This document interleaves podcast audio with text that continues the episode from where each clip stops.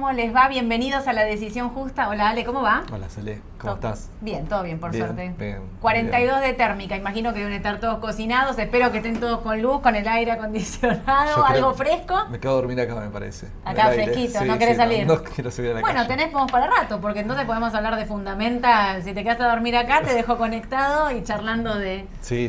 de, de todo, porque los que están mirando el mercado, eh, Argentina, por favor, seis abajo Galicia, hay paliza en los activos argentinos hoy. Bueno, nada, un poco lo que hablamos a la mañana, hay muchos rumores circulando y eso no está ayudando al mercado local.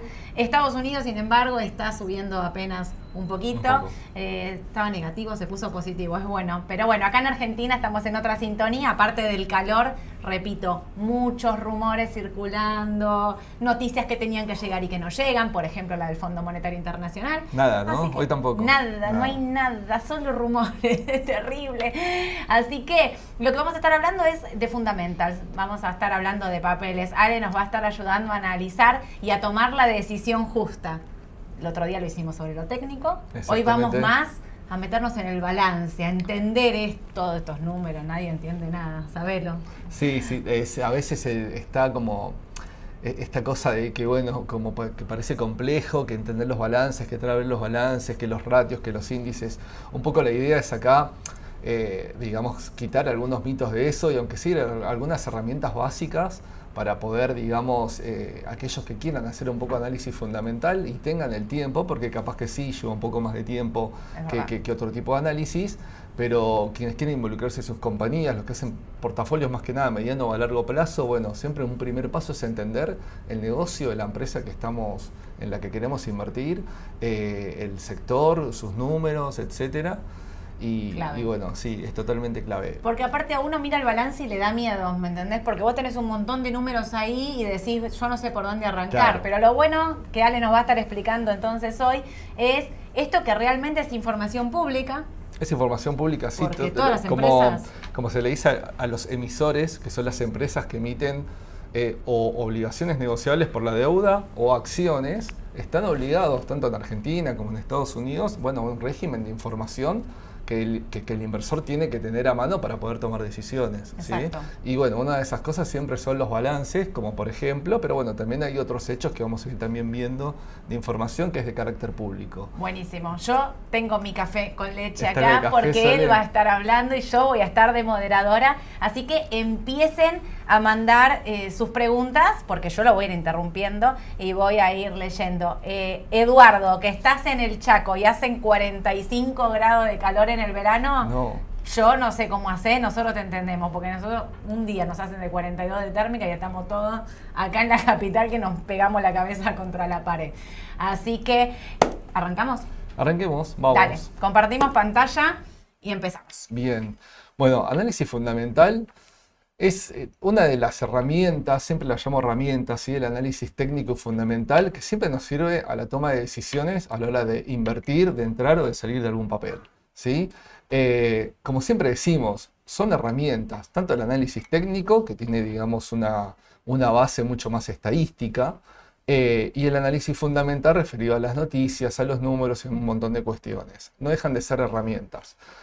Vamos a hacer, eh, como decía recién, un poquito repasar algunos lineamientos e información que es, que, que es válida, creo, para ustedes, como decía recién, si cuando se quieren tomar su tiempo para poder hacerlo. ¿Qué aspectos o qué cuestiones tenemos que entender del análisis fun- fundamental? Que es algo, digamos, eh, que tiene varias aristas, que no solo balances.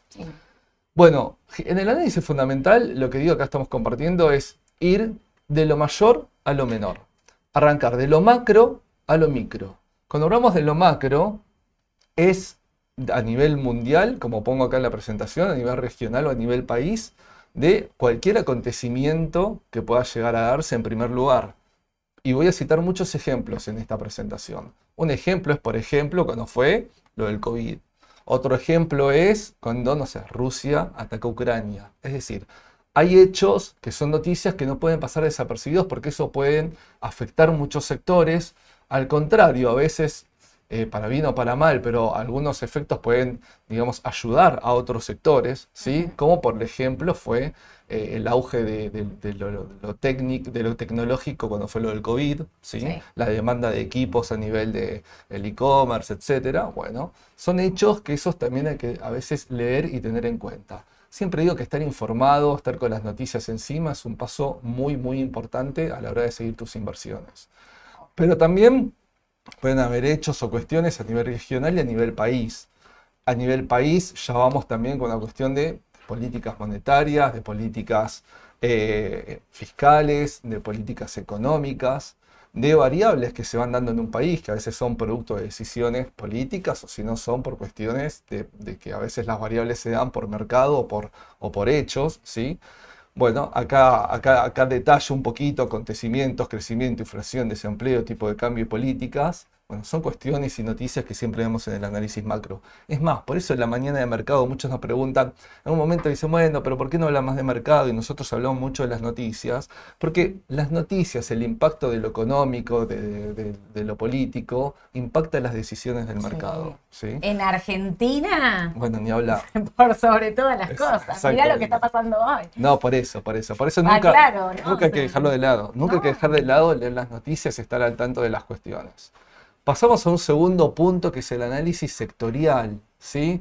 El análisis sectorial de, bueno, de la compañía que capaz le tengo ganas. Digo, bueno, a ver, ¿y esta compañía dónde, juega hasta esta empresa? Bueno, su mercado, sus regulaciones. ¿sí? Hay sectores que son altamente regulados. Cito un ejemplo, el sector eléctrico en Argentina, por ejemplo, es muy regulado, la generación eléctrica es muy regulada, las tarifas, etcétera, ¿sí? Y hay mercados capaz mucho más desregulados en ese sentido.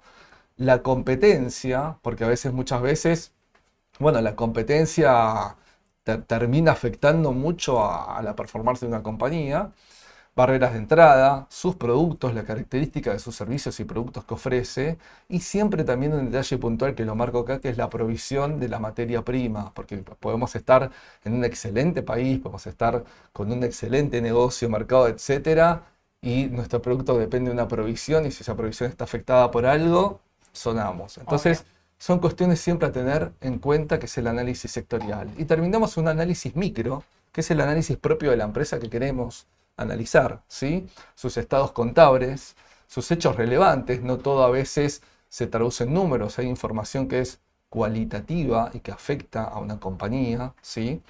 La valoración de ratios, vamos a ver algo de ratios después de, analizar, eh, comparar distintos números de la compañía o números contra el mercado.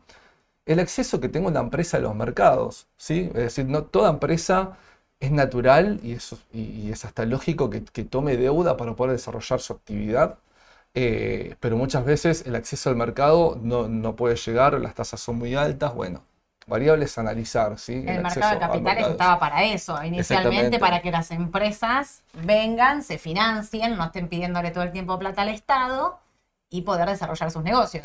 Exactamente. Esa sería la base del mercado de capitales. Es que, es que aparte muchas veces eh, está como mal visto, uh, esta empresa tiene deuda o tiene deuda. No está mal la deuda. La deuda es parte del apalancamiento de la deuda, es parte de un circuito en la economía, ¿sí? En, lo cual yo me endeudo para, supongamos, hacer una inversión, esa inversión que genere empleo, que genere más futuros flujos de fondos y ventas. Y, y, repagar esa deuda y nos beneficiamos todos, sistema financiero, bancario, inversores, productores, empresas, consumidores, empleo. Esa es la economía, básicamente. La deuda según para que la uses. Mira, te lo llevo en la empresa como para nivel país. Si vos usas la deuda de una empresa para pagar sueldos, está sonado. Y sí, sí, sí. Hay veces que, hay empresas que en el sistema bancario, o momentos pico, en situaciones que están muy mal, tienen que pagar, no sé, SAC por darte un ejemplo, bueno, toma líneas bancarias. y No, por eso digo, la deuda en sí como palabra deuda asusta, pero no está mal en una empresa, siempre y cuando sea para desarrollo, innovación, crecimiento, si es para pagar gastos corrientes. Y se complica más. Es un problema. Sí, sí, se complica más. Eh, y bueno, y el management. Siempre es, el management también es un hecho, eh, es un punto a analizar muy importante. Vuelvo a citar ejemplos, perdón que sea repetitivo. Fíjense lo que pasó con Disney, que corrieron al CEO después lo volvieron a traer de nuevo. eh, y, y el, Horrible. y el mercado reaccionó a eso. Claro que reaccionó un montón. ¿sí? Así que eso es muy importante. Cuando uno lee noticias y ve el sector y analiza si quiere entra al balance y ve los números, hacemos un poquito de todo esto, todo, mucho más, lo que, lo que quieran, pero es parte de su análisis, digamos, fundamental. Podemos, si queremos, hacer lo que se llama un FODA, que es un análisis de fortalezas, oportunidades, debilidades y amenazas, como un cuadrito final en las conclusiones, ¿sí? Porque hay un tema que, que esto seguramente suele, vos lo escuchaste y a veces nos pasa con los clientes, que es que decimos análisis técnico o análisis fundamental, como si fuera un River o Boca esto. No, son los dos, ¿sí? Es decir, esta es mi mera opinión, Sí, creo sí, que compartís. coincido, coincido. A, a mí creo que el análisis fundamental me marca en un, eh, en un plazo que puede ser corto también, ¿no? Pero puede ser más a mediano o largo, eh, básicamente, ¿en qué tipo de compañía quiero invertir? ¿Dónde quiero, quiero invertir? ¿Me gusta o la descarto? Y una vez que elegí qué compañías me gustan, qué sectores, bueno, todo esto que estamos repasando en, en esta primera imagen que estamos viendo, ahí pasamos un análisis técnico para ver en qué momento entramos una vez que elegimos eso, ¿sí? Obvio. Obviamente hay algunos momentos en los cuales capaz un análisis fundamental te termina rompiendo, matando un análisis técnico porque justamente pasan noticias o cuestiones o hechos que afectan al mercado o de repente empezamos a ver números que van para atrás y afecta a la empresa, entonces capaz nos pusimos objetivos en, en el análisis técnico y se fueron rompiendo. Bueno, Claro. un poco, un poco eso a veces pasa, pero son las dos cosas. Siempre hay que tener, creo, las dos cosas como herramientas, ¿sí? Vamos un poco al tema de los balances. No le tengan miedo a los balances. Es información pública, hasta en la página de Estados Unidos de la SEC o en Argentina de la Comisión Nacional de Valores. Los emisores tienen que publicar sus balances. Es sencillo, entran a la página, buscan en la parte de información financiera, estados contables, que los publican. Y si bien tiene muchas hojas, bueno, ¿qué es lo importante que tenemos que ver? Balances, ¿sí? Tenemos cuatro patas fundamentales que esto es muy también como nosotros en nuestra vida. ¿Qué nos muestra un balance? Bueno, la situación patrimonial de una empresa, ¿sí? ¿Qué es lo que tengo? Básicamente la situación patrimonial es ¿qué es lo que tengo? Y eso que tengo, ¿cómo lo tengo financiado? Eso es análisis patrimonial, que es una foto a determinada fecha. Esta evolución del patrimonio neto, bueno, es la parte del capital propio que financia lo que tengo y cómo evoluciona. El estado de resultados, que es la parte que nos muestra el lado económico de un negocio, es decir, si gano o si pierdo plata. Y acá una parte fundamental es el estado de flujo efectivo o el cash flow, porque yo puedo ganar dinero, ¿sí? Pero no cobrarlo, por darte un ejemplo. O cobro mal y pago bien y eso me genera descalabros de caja. Todo concluye lo financiero, ¿sí? Entonces el cash flow lo que nos marca es desde la parte financiera nuestro manejo de caja, en qué situación de liquidez de caja estamos, est- estamos eh, teniendo. Aparte hay muchas empresas que tienen eh, o sea, ventas estacionales. También, sí, sí, sí, sí. Entonces, ahí a veces decís, bueno, yo sé que en este trimestre esta empresa generalmente tiene menos cash flow o, menos ventas o menos eh, dinero disponible porque, no sé, porque este mes tiene un gasto eh, que lo tiene siempre. Sí, sí. Entonces, Hay negocios estacionales, por ejemplo, el negocio agropecuario es estacional. hay un montón Sí, de negocios Eh, estacionales. hay, hay un montón, un montón. Sí, Eh, eh, es importante la parte del cash flow. Voy, a- voy a un ejemplo que es muy extremo, pero para que se entienda de- desde la teoría. sí. Yo tengo una compañía. Esa compañía hace una sola venta en todo el año. Con tanto de costo, con tanto de ganancia. Y supongamos que tenemos un margen de ganancia del 40%. Si yo me quedo con eso, con ese análisis, decimos, che, fantástico. ¿no? Una, una- una ganancia final del 40%, etcétera, es buenísimo. Mirá la rentabilidad que tiene esa compañía. Vamos al cash flow. No lo cobré yo esa venta. No la cobré. Es decir, tengo en cero la caja. Y es más, tuve que poner plata para generar ese producto que vendí y me generó el 40. Claro. ¿Sí? Y ahí estoy destruido financieramente. No se va a dar una situación así, porque esto lo llevo a un, a un polo extremo, pero como para que se entienda. Es importantísimo el análisis financiero también. Bueno, situación patrimonial. El lado izquierdo acá vemos que es, esto es lo que tengo. ¿sí? El activo es lo que tengo. ¿Viste? En contabilidad en el colegio, activo igual a pasivo más patrimonio neto. No es una fórmula de, de Coca-Cola, no. Contabilidad uno. Claro, es algo empírico. Es decir, se escribió esa fórmula porque es lo que estamos viendo. Mira, aprovecho eso porque hay una pregunta de Sebastián que dice, Sí. siempre que vi Fundamental me surgió una duda, ¿cuánto nivel de estudios necesitas para hacer un buen análisis fu- eh, de Fundamental? Eh, digo por la cantidad de variables económicas a considerar. ¿Hace falta tener estudios en, eco- en económicas?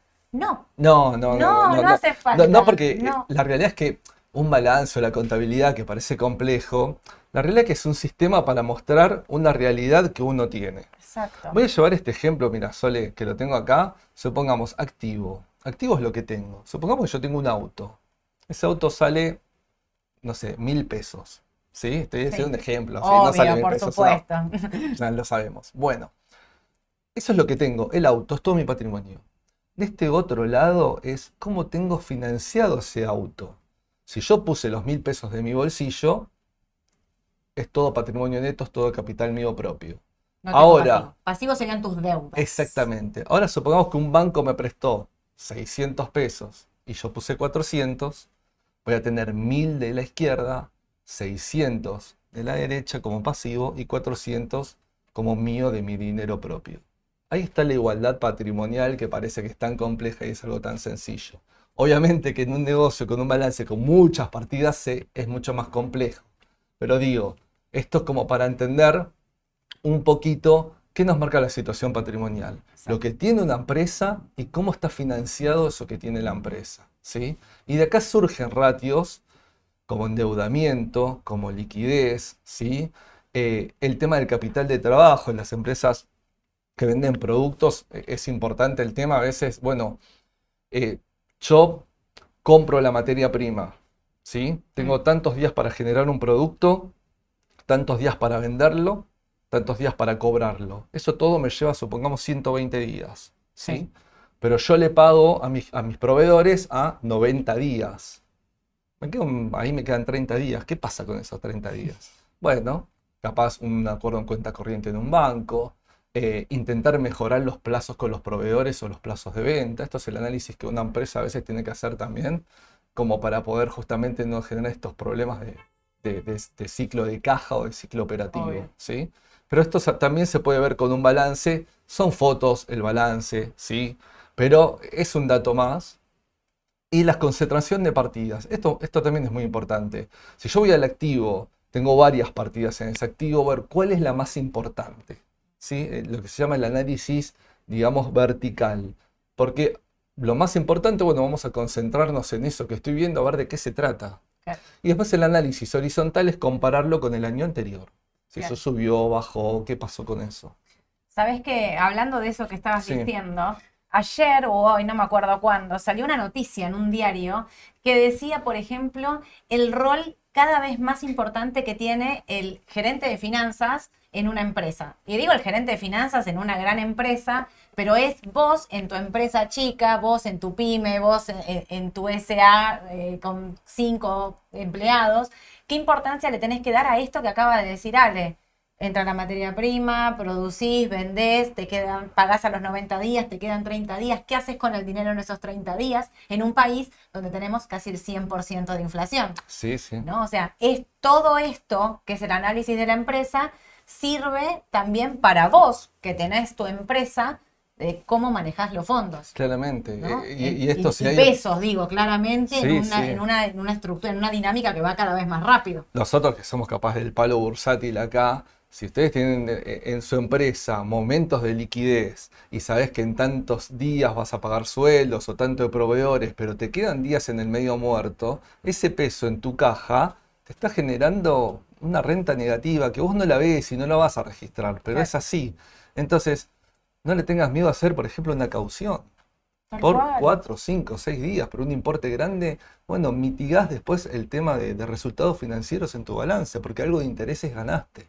Eso es muy importante. Sí. Muy importante. Sin arriesgar el patrimonio de la empresa, ni el capital, ni No, nada. no, la opción bursátil, digamos, el En instrumento absoluto. que mencionamos siempre porque es el más seguro del mercado. Sí, sí. Voy a, a- cito un ejemplo, pueden ser diversos. Sí, sí, obvio. Ahora, sí, ahora tengo liquidez por mucho, por más tiempo, por más meses. Bueno, capaz que me lo puedo jugar con algún instrumento, con un CDR que me cubre contra el tipo de cambio, con- o digamos. O eh, si tenés una sos un importador, argentina, claro, o si sos un importador y vos sabés que vas a tener que pagar algo en dólares oficial cuando te aprueben la CIRA, digamos. Bueno, compro un bono que esté atado al dólar oficial mientras Claro. tengo esos pesos hasta que me llegue la aprobación para pagar. Digo, todo esto empieza, o sea, está Totalmente. totalmente cruzado en Argentina con restricciones al tipo de cambio y una inflación muy alta, se vuelven como, digamos, primordiales Sí, en, sí, sí, en sí. el manejo de la empresa. O- Hoy, hoy el peso quema mucho si lo tengo en la caja. Obvio. Eh, el manejo de caja siempre dice que tiene que tender a cero. Si me está faltando, tengo que ir o,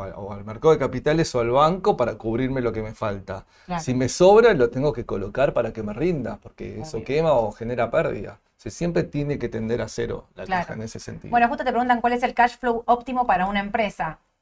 Es difícil decir el, Eh, óptimo para una empresa, porque eh, depende del sector. también. Es complicado también, Claro. claro. Ahora vamos a ver, ahora Vista, que es una empresa eh, de mucho crecimiento en el sector de hidrocarburos, y por darte un ejemplo, Vista tiene mucho de lo que se dice CAPEX, ¿no? Que es de inversión en equipamiento y etcétera. Claro. Entonces, bueno, a veces los CAPEX generan más endeudamiento y son momentos, ¿sí? Obvio. Eh, obviamente los cash flow tenemos que, que terminar siendo o que la caja esté en cero al final del cash flow, no es ningún problema, o que tengamos capaz algún sobrante, digamos, no está mal, ¿sí? Lo que se ve generalmente es un nivel anterior que se llama free cash flow, que es lo que me queda disponible para, por ejemplo, repartirle a mis accionistas, ¿sí? Ah. Eso es, eh, eh, eh, claro, exactamente. Ese, eso es un, es un punto importante. Paso al estado de resultados, así vamos un poco rapidito con esto. El estado de resultados, como hablaba recién, nos va a marcar económicamente si gano o pierdo plata, ¿sí? Las ventas, es muy importante saber de las ventas el tema de si, digamos, estoy vendiendo más por precio, por cantidad, esto que viene acá como P por Q es precio-cantidad, esa es una información que a veces es muy rica, ¿sí? Eh, a veces porque aumentan los precios, yo tengo más ventas, pero no estoy vendiendo más volumen Claro. eh, de- digamos, descom- de- descomponer eh, el precio por cantidad es importante. El tema de márgenes, y acá pongo el tema de traslado costos y gastos a precios, también es algo muy importante, porque a veces la competencia, la demanda, depende del tipo de bien, si, como dice en economía, si es elástico o inelástico, ¿sí? Eh, hay, hay un montón de cuestiones que capaz a mí me aumentan mis costos y mis gastos y yo no lo puedo trasladar de todos los precios. Pasó con Walmart, pasó ahora con, con algunas empresas hace poquito en Estados Unidos, Target. con Target, etcétera, que con esto de la inflación no podían trasladar todos sus costos a los precios porque No vendían. eh, exactamente, no, no, se le afectaba muchísimo eh, y eso cayeron sus márgenes y me acuerdo cuando salieron los balances que pegó en caídas de cotización. ¿sí? Vean que todo esto siempre está vinculado con, con- con el tema de, de- de, digamos, de, de- este tipo de análisis. El EBITDA, que es un concepto que lo formamos de manera económica, pero que nos da muchísima información. El EBITDA es desde lo económico, desde, desde si gano o pierdo, de alguna forma decirlo, es qué capacidad voy a tener de poder generar fondos. Obviamente después está el cash flow para ver si genero o no genero, pero este dato es muy importante porque lo puedo medir con un montón de variables y me marca si mi negocio, que es un- una pata anterior desde el rendimiento, me está rindiendo o no para poder afrontar futuras cosas la empresa. ¿Sí? Sí. los resultados financieros, y acá pongo política de endeudamiento y variables macro, porque ¿qué, quiero decir con esto? Si yo tengo mucha carga de intereses porque soy una empresa que me endeudo por demasía, obviamente me va a afectar en mi resultado, ¿sí? Y eso va a depender también, voy a la anterior, de cuánto acá me estoy endeudando o cuánto puedo generar con mi capital propio. Si yo me endeudo más, voy a tener resultados financieros más elevados y va a impactar en mi resultado final. Y la ganancia o pérdida, que es el objetivo del inversor. Cuando cualquier inversor de nosotros vamos a comprar, digamos, una acción, queremos invertir para que esa empresa le vaya bien, para que gane plata, para que ese valor que tenemos crezca, ¿sí? y hasta poder obtener hasta, hasta, hasta dividendos de esa compañía. No nos olvidemos que cuando uno compra una acción, pasa a ser accionista de la compañía. Suena como, oh, qué importante soy, ¿no? Tengo Está bien. acción de Apple, minoritario. claro, seremos minoritarios. Capaz que del otro lado ahora me están viendo un terrible fondo de inversión que, que, que pueda hacer un montón de compra de acciones. No, no importa, digo nosotros vamos a pasar a hacer esto, vamos a pasar a ser dueños de la empresa. Con el 0,0000 algo, bueno, no importa, somos dueños de la compañía. No es lo mismo si compro una ON. Si compro una ON yo voy a estar acá, voy a ser acreedor de la empresa. ¿Sí? No voy a ser accionista de la empresa. Yo voy a tener un título de deuda de la compañía. Entonces, si estamos acá, como todo objeto de la empresa en el mercado, digamos, capitalista o en el mundo bursátil, el objetivo es ganar dinero. ¿sí? Obvio. Vamos a los ratios de análisis, ¿qué podemos hacer con estas variables que estuvimos viendo? Bueno, sacar índices, ratios que nos van a indicar un número que uno solo no nos dice nada, sino un conjunto de algunos nos pueden decir algo. Liquidez, endeudamiento, rentabilidad de la empresa, ¿sí? el, beneficio por acción en el mundo bursátil es algo que se ve mucho, que es lo que acabo de decir recién. Es decir, cuánto gana o no gana una compañía. Eso es muy importante.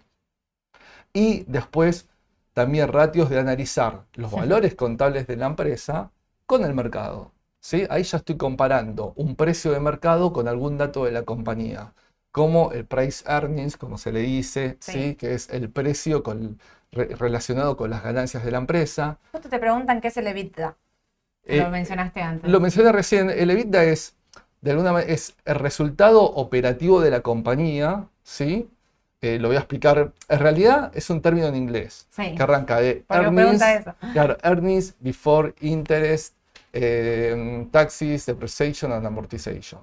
¿sí? Es en la ganancia final quitándole conceptos que no son netamente económicos. Si yo voy y compro esta virome que tengo acá, yo la pago y tengo un concepto económico. Ahora la amortización no es algo que yo la pago de mi bolsillo, es un desgaste de un bien de uso, supongamos que sí me afecta, digamos, desde lo económico, pero no tengo una erogación de dinero. Por eso lo que hacemos con el EBITDA es un concepto económico como su resultado, quitarle componentes que no en sí tienen factores de erogación de dinero. Y le quito toda la parte de intereses y toda la parte de impuestos, porque en realidad eso no es netamente propio de mi negocio. Sí y no, pero lo que quiero decir es, cuando quiero ver solo exactamente si lo que yo estoy vendiendo rinde o no, pues, necesito dejarlo a veces un momento de lado eso.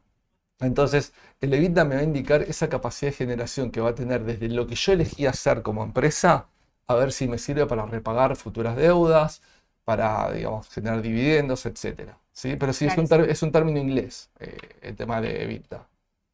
Em, bueno, y está viendo el tema de los ratios, bueno, el, precio-valor libros, que es el precio de cotización de la acción, contra el valor de la acción eh, contable. Y el último, em, em, digamos, lo que es el rendimiento de los dividendos, ¿sí?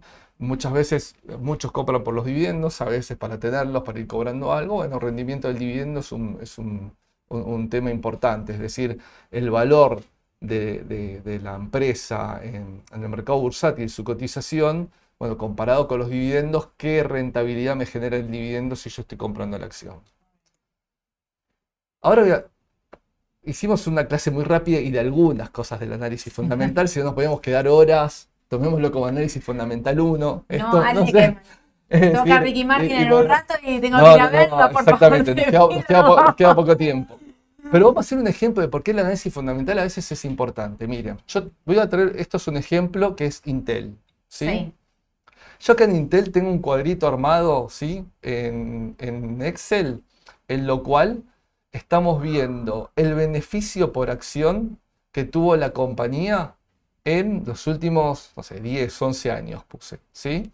Ahí en la columna que dice TOT es el total de los cuatro cuatrimestres que ven antes, el total.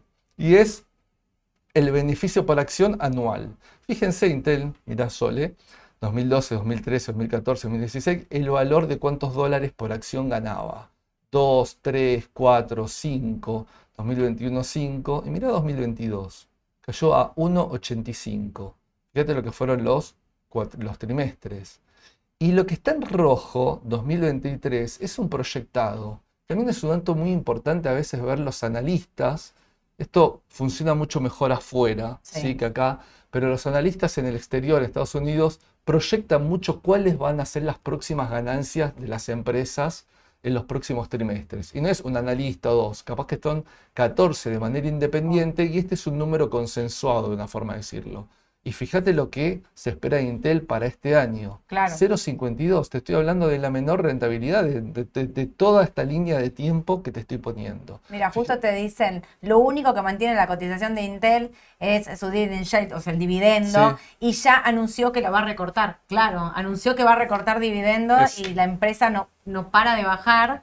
No para de bajar. en esto y miren las cotizaciones, o sea, las ganancias futuras que prevé. No, no, terrible. Pero eh, eh, esto es importante y, y, eso estoy analizando un punto. Cuando vemos esto, bueno, ahí sí, deberíamos ir al balance y empezar a desmenuzarlo y entender por qué la empresa está ganando o qué le está pasando a la compañía que está ganando mucho menos. Claro. ¿sí? Queremos ver cómo impacta esto en un gráfico y la cotización de Intel.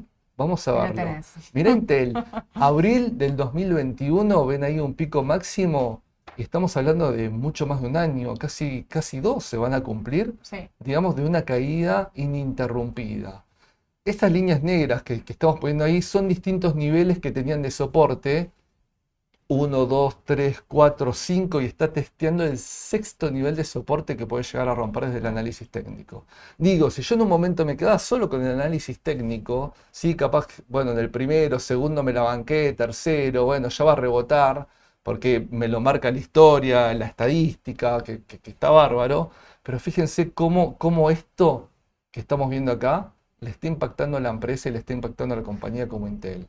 Obvio. Y a AMD pasó lo mismo, Sí, porque el sector tuvo algunos problemas, pero no de esta manera. Entonces, evidentemente, aquí en la competencia o hay algo interno en Intel que no está funcionando, por lo menos por el momento. O sea, Obviamente, lo fundamental y lo, y lo técnico en este caso fueron, en este caso no, siempre a la larga terminan yendo de la mano. Y sí, porque acá fíjate todos los niveles de soportes que, que, fue rompiendo hacia abajo. Ahora está testeando ahí, por ahí abajo, lo ven como una tercera vez un valor Ojalá que Inter rebota, pues es una gran empresa, digo, ¿no? Pero bueno, algo lo está, lo, está pasando. Para, porque justo te preguntan qué significa ese 0,68. Es que pagó un 0,68 las ganancias, si querés volver al anterior. Veo. Eh, 0,52 ese.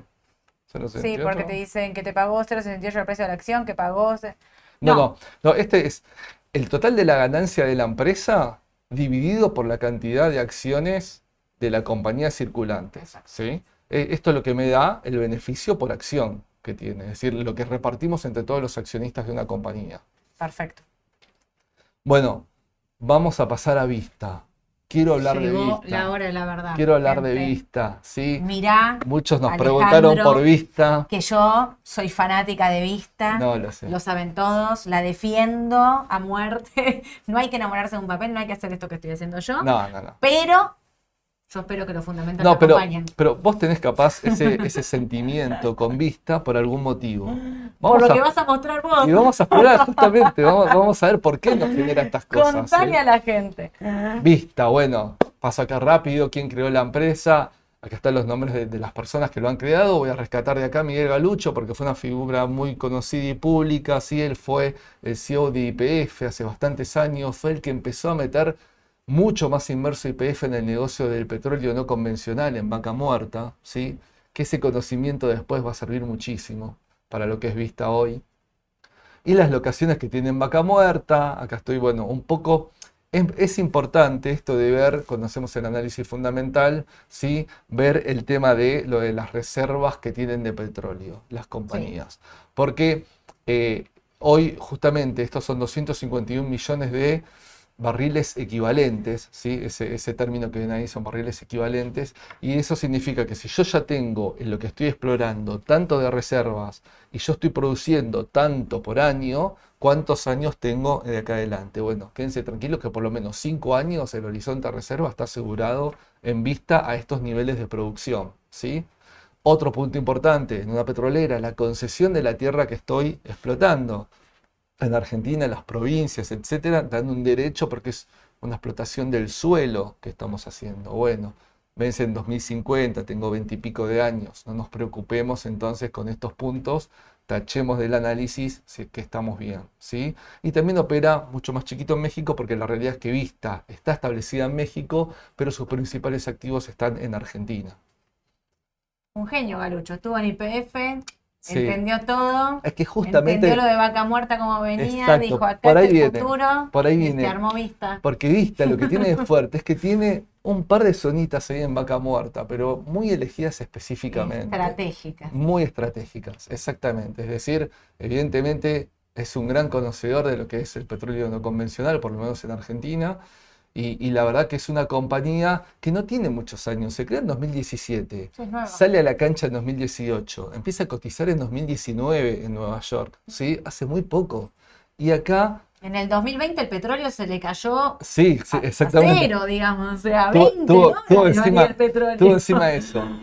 Ac- Acá quiero resumir en cuatro variables y esto que están viendo lo saqué de una presentación de la página propia de la compañía, ¿sí? de vista, que Mm. siempre pueden entrar también en las páginas de las empresas, que les gustan porque hay información para el inversor y un montón de cuestiones. No entramos porque queremos que entres vos y nos No, no, y ya, ya lo resumí. Ya lo resumí, ya lo estamos viendo. El tema de la producción, Sole, desde, desde que arrancó Vista, ¿cómo fue subiendo la producción? Sí. Si yo subo la producción, soy más eficiente con la totalidad de mis costos. ¿Cómo entonces bajó el costo operativo unitario que tiene Vista? Las reservas, ¿cómo fueron sumando reservas de su laburo de exploración y de explota- digamos, exploración puntualmente para saber, bueno, de lo que me tocó, que tengo abajo? Bueno, fue aumentando las reservas y esto del EBITDA que hablaba de 100, ¿cómo viene aumentando el EBITDA? Cuatro variables importantes para ver que en todos estos años en una empresa nueva, relativamente nueva, cómo viene creciendo Vista. No tengo acá el gráfico, me olvidé de pegarlo, pero lo, entren al gráfico de Vista y van a ver cómo Vista en el largo plazo está subiendo, tiene una tendencia a largo plazo Mm. muy alcista y bien marcada. ¿sí? Estados resultados. Después tienen que sacar capturas o algo compartidos, pero digo, acá están un poco los números de lo que hablábamos recién antes de que ver del análisis fundamental. Las ventas, los márgenes en distintos niveles, bruto, operativo y EBITDA y resultado, ¿sí? Un EBITDA de 67-62%, la realidad es fantástico, es un porcentaje muy elevado, ¿sí? Y la situación patrimonial, como muy normal de estas empresas es que encontremos todo concentrado en activos no corrientes, que son las maquinarias, los equipos de los pozos de perforación, etcétera, ¿sí? Esos son los activos generadores de una empresa de hidrocarburos. Lo caro Y- es perforar en casos, ¿no? Exactamente. El tema es cuánto me endeudo con todo eso y cuánto después me repaga todo eso. Bueno, también acá estamos haciendo un poquito de análisis financiero de la deuda de vista.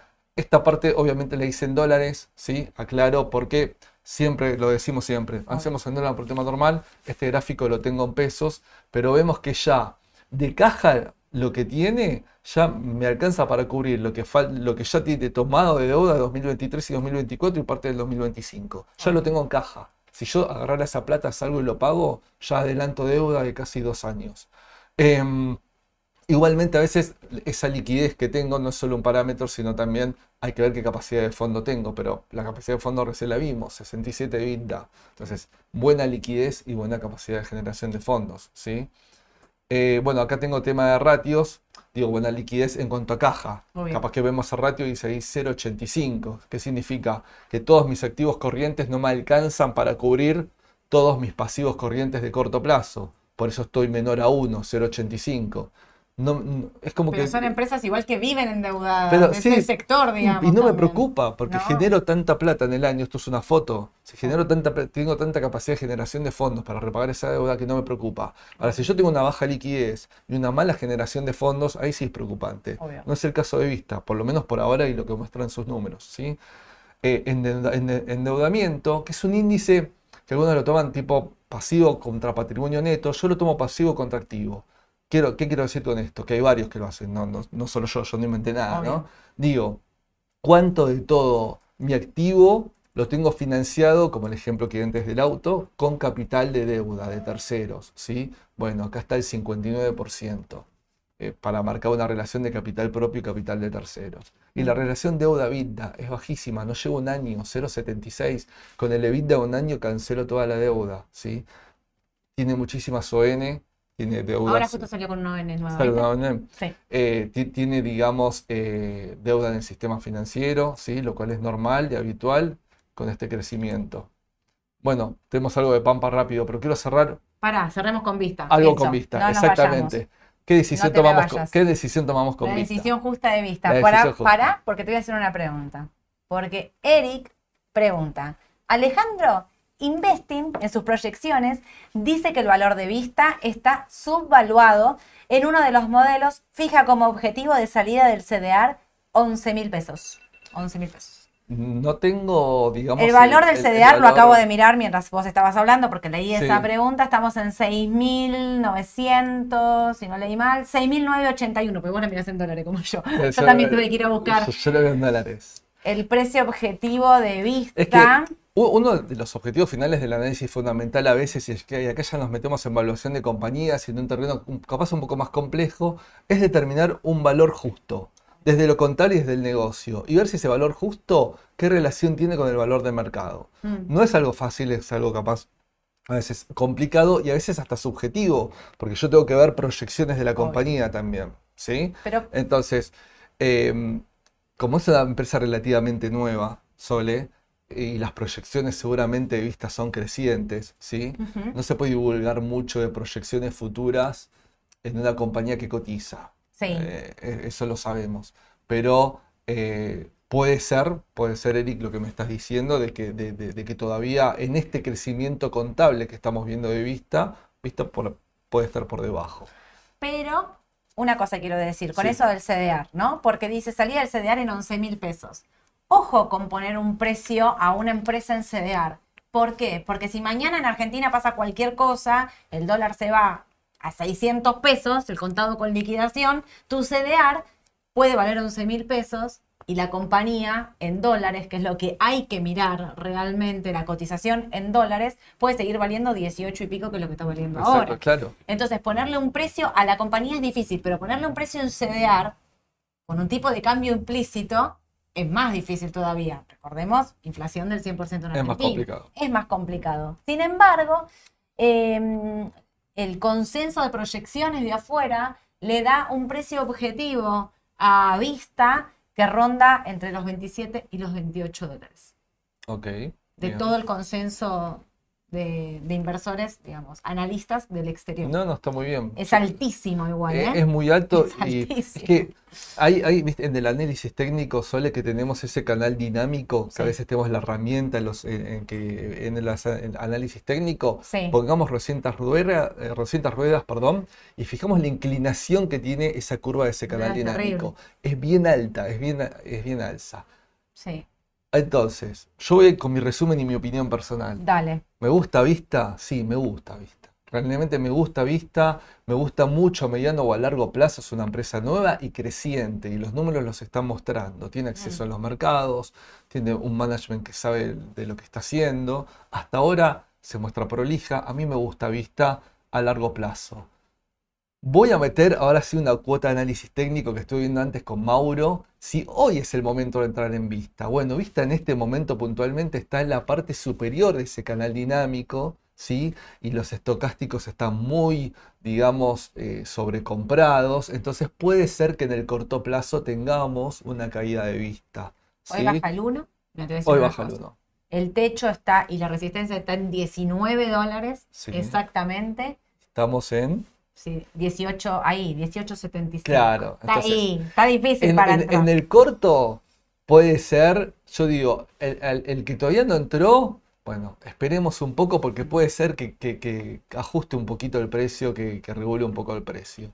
Ahora, el que ya está comprado, también tengamos cuidado porque a veces esto baja un poquitito, no mucho, empieza a rebotar y me quedo afuera si vendí. Si pasa los Ojo con 19 eso. dólares, Ojo, eso te iba a decir. Claro, bueno, ojo con eso. Si querés, ahí, bueno, salgo y me quedo líquido y la compro más abajo. Bueno, sí, es una alternativa. Si sos Pero- inversor de largo, no. Si sos inversor de largo, no. eh, la verdad que no. A mí me no, encantaría porque- comprar vista en 15 dólares, pero yo cada vez que la veo subir pierdo más las esperanzas. Habla- de hablábamos con Mau que, Vista en que 15 puede dólares. bajar justamente a esos valores, 15 Claro. o 10. Ojalá, 15 si bajen 15 pico. dólares volvemos a comprar más. Exactamente. Pero mira el, el canal Sole que, que tiene. No, no, obviamente. estamos mirando acá, no podemos compartir, pero estamos sí, mirando sí, sí, el digamos, gráfico, es exacto. impresionante. Eh, es impresionante. Eh, De largo plazo yo la mantengo, para los que están en CDR me parece que es un papel para tener y mantener, tiene buenos fundamentals, tiene buen análisis técnico para los que la tienen, digamos, y aparte Sí. que tiene el contado con liquidación implícito, por esto decía antes lo de los 11 mil pesos. Eh, sin duda, para mí es el papel para tener y mantener. Sí, sí, para, para, para- mí también, la verdad que por lo menos es, es lo que viene demostrando hasta ahora. El mercado, el mercado se da cuenta de estas cuestiones, de este análisis, de, estas variables, y es por eso que está subiendo Vista. Eh, también está subiendo, subió IPF también. Entonces me digo, bueno, puede ser algo sectorial, sí, también. La oportunidad argentina que tiene energética en el sur es muy importante. Sí. Obviamente también. Y esto es parte de lo que hablaba al principio de este análisis, es un sector muy regulado y va a depender mucho de las políticas que se determinen para el sector, ¿sí? Tal cual. pero deberíamos hacerlo porque Argentina realmente tiene ese potencial. Entonces, eh, ojalá sí sea y sea para nuestros activos, que, que es muy importante. Por eso me gusta Vista. Teníamos Pampa, ya estamos, Ya perdón. estamos, no, pero ahora vamos a una cosa. está- Quiero que contestes una última pregunta que Dale. se repitió un montón de Pero- y- veces. y otro día venimos el con Pampa. ajustado. Sí. Muchos ajustan en el EBITDA, muy buena esa pregunta. Muchos cuando entran al balance ven EBITDA ajustado, EBITDA ajustado. El EBITDA es como una fórmula muy matemática que explicaba antes, ¿no? A la ganancia final le resto los intereses, las depreciaciones, los impuestos y llevo un valor. Algunos lo hacen desde arriba para abajo, tomo resultado operativo y le quito las amortizaciones. Bueno, pero hay otros que hay algunos aditamentos en algunas actividades o negocios que tienen variables que no que, que por su naturalidad no quiere que conformen parte del EBITDA. Entonces lo empiezan a sacar de la fórmula también. Eso es lo que se llama un EBITDA ajustado. Perfecto. Le ajustan variables que no es parte de la fórmula general o conocida del EBITDA, sino que por la naturalidad que tiene esa variable no es compatible con un concepto de, de- de generación de fondo o posible generación de fondo porque es un concepto económico, digamos, entonces lo sacan de la fórmula y lo ajustan. Pues a veces es muy normal ver el tema de EBITDAs ajustados. Perfecto. Vamos a ordenarnos entonces. Viene el balance de Vista, presenta balance hoy, estará descontado el valor actual. Es verdad, Vista presenta el balance hoy, así que después de las 6 de la tarde seguramente lo presenta. A veces lo presenta como 9 de la noche, llega tarde a veces Sí. este balance. Pero vamos a esperar a ver qué es lo que pasa. Este fue el análisis hasta hoy. Vamos a ver qué es lo que ocurre de hoy para adelante. Te piden, no, por favor, veamos Pampa hoy. Te están, te están No, apurando. Pampa hoy. Pam- Pampa, igual, igual Pampa no tenemos el anual todavía de Pampa. ¿sí? Eso, está por entrar el balance. así Claro, que vamos a ten- hacer una ten- cosa. tenemos el tercer trimestre de, de- de Pampa. ¿sí? Falta. Falta. ¿Era Sí, bueno? Es Eh, bueno el balance no, de Pampa no, y es sí, para, para contestarle a esta persona que no dejes eh, de hablar de Pampa, Pampa, el balance y el estimado es muy bueno de lo que viene. Hay Sí. que ver si llega así y vamos a analizarlo. Hoy, la clase de hoy, porque fue una clase magistral, eh, se llevó mucho tiempo eh, explicar conceptos Sí. porque teníamos como que poner una base. Entonces yo les digo, vayan cuando entramos alguna pregunta de Fundamental, vengan a ver este video porque fue una clase espectacular. Y lo que vamos a hacer es, voy a anunciarlo, martes o jueves. Mira, no te Eh, quiero en alguna- en- alguna mañana con de martes o mercado, jueves vamos a hacer, porque también te piden City. Entonces vamos a hacer Pampa y City. Bueno, Así ya vale. saben qué papel vamos a analizar en lo fundamental. Vamos a ir mucho más rápido porque los conceptos ya van a estar que los explicamos hoy. Así podemos avanzar. Si quieren algún papel más, por ahí podemos hasta hacer tres papeles. Y mm, Sí, sí. Eh, la mañana de mercado de, la de mañana del semana, mercado de está la semana siempre. que viene la ¿Y por qué no podemos hacer una decisión justa? Porque quedó este punto el martes. Bueno, Ya lo empiezo a correr. Díganle ustedes, Perfecto. porque no quiere venirse. No, pero justo- justamente hoy teníamos un poco más de tiempo en este vuelta, un poco más relajado, eso como un café, ¿no? Con la gente Yo me está tomé mi atrás. cafecito. Mientras ¿Tomaste vos charlabas, yo mi cafecito Eh, es, es como una charla de café y teníamos un poco más para explayar. La mañana del mercado queremos tirar las noticias del momento, que- mercado, le, damos un formato noticiero y siempre ponemos algo de análisis. Sí. Pero bueno, vamos a ver con qué formato lo hacemos, pero lo vamos a hacer. La Exacto. promesa, la promesa está. Vamos a hacer entonces Pampa, quien te dice en el medio entró el balance y ya lo podemos analizar. Sí. Vamos a hacer Pampa y vamos a hacer City. Gracias a todos por estar, gracias a los que nos están escribiendo. Quedaron un montón de preguntas por contestar, que las vamos a contestar es por escrito. Después Bien. vamos a agarrar las preguntas y las podemos contestar acá en la descripción eh, para lo que no para lo que no llegamos a contestar. El jueves, eh, el jueves el martes a las 10 de la mañana los espero en la mañana del mercado porque ahí tienen que con todos los rumores, los chismes, la noticia, todo lo que está pasando se lo van a enterar ahí. Y el jueves los espero en la decisión justa. Vamos, yo voto, fíjense, ustedes tienen el chat de Raba, a ver si votan para que el martes se haga un especial de la decisión justa y venga Ale a contarnos de Pampa, que no contó hoy, y le agregamos City. Esa es mi opinión. Y el jueves puedo hacer una T con Mauro, que también ahí hay un montón de análisis técnico para analizar. Sí, claramente. Exacto. Bueno, los esperamos entonces. Muchas gracias a todos por estar, gracias por la buena onda, por participar. Nos vemos la semana que viene. Chau, chau. Hasta luego. Chau, chau.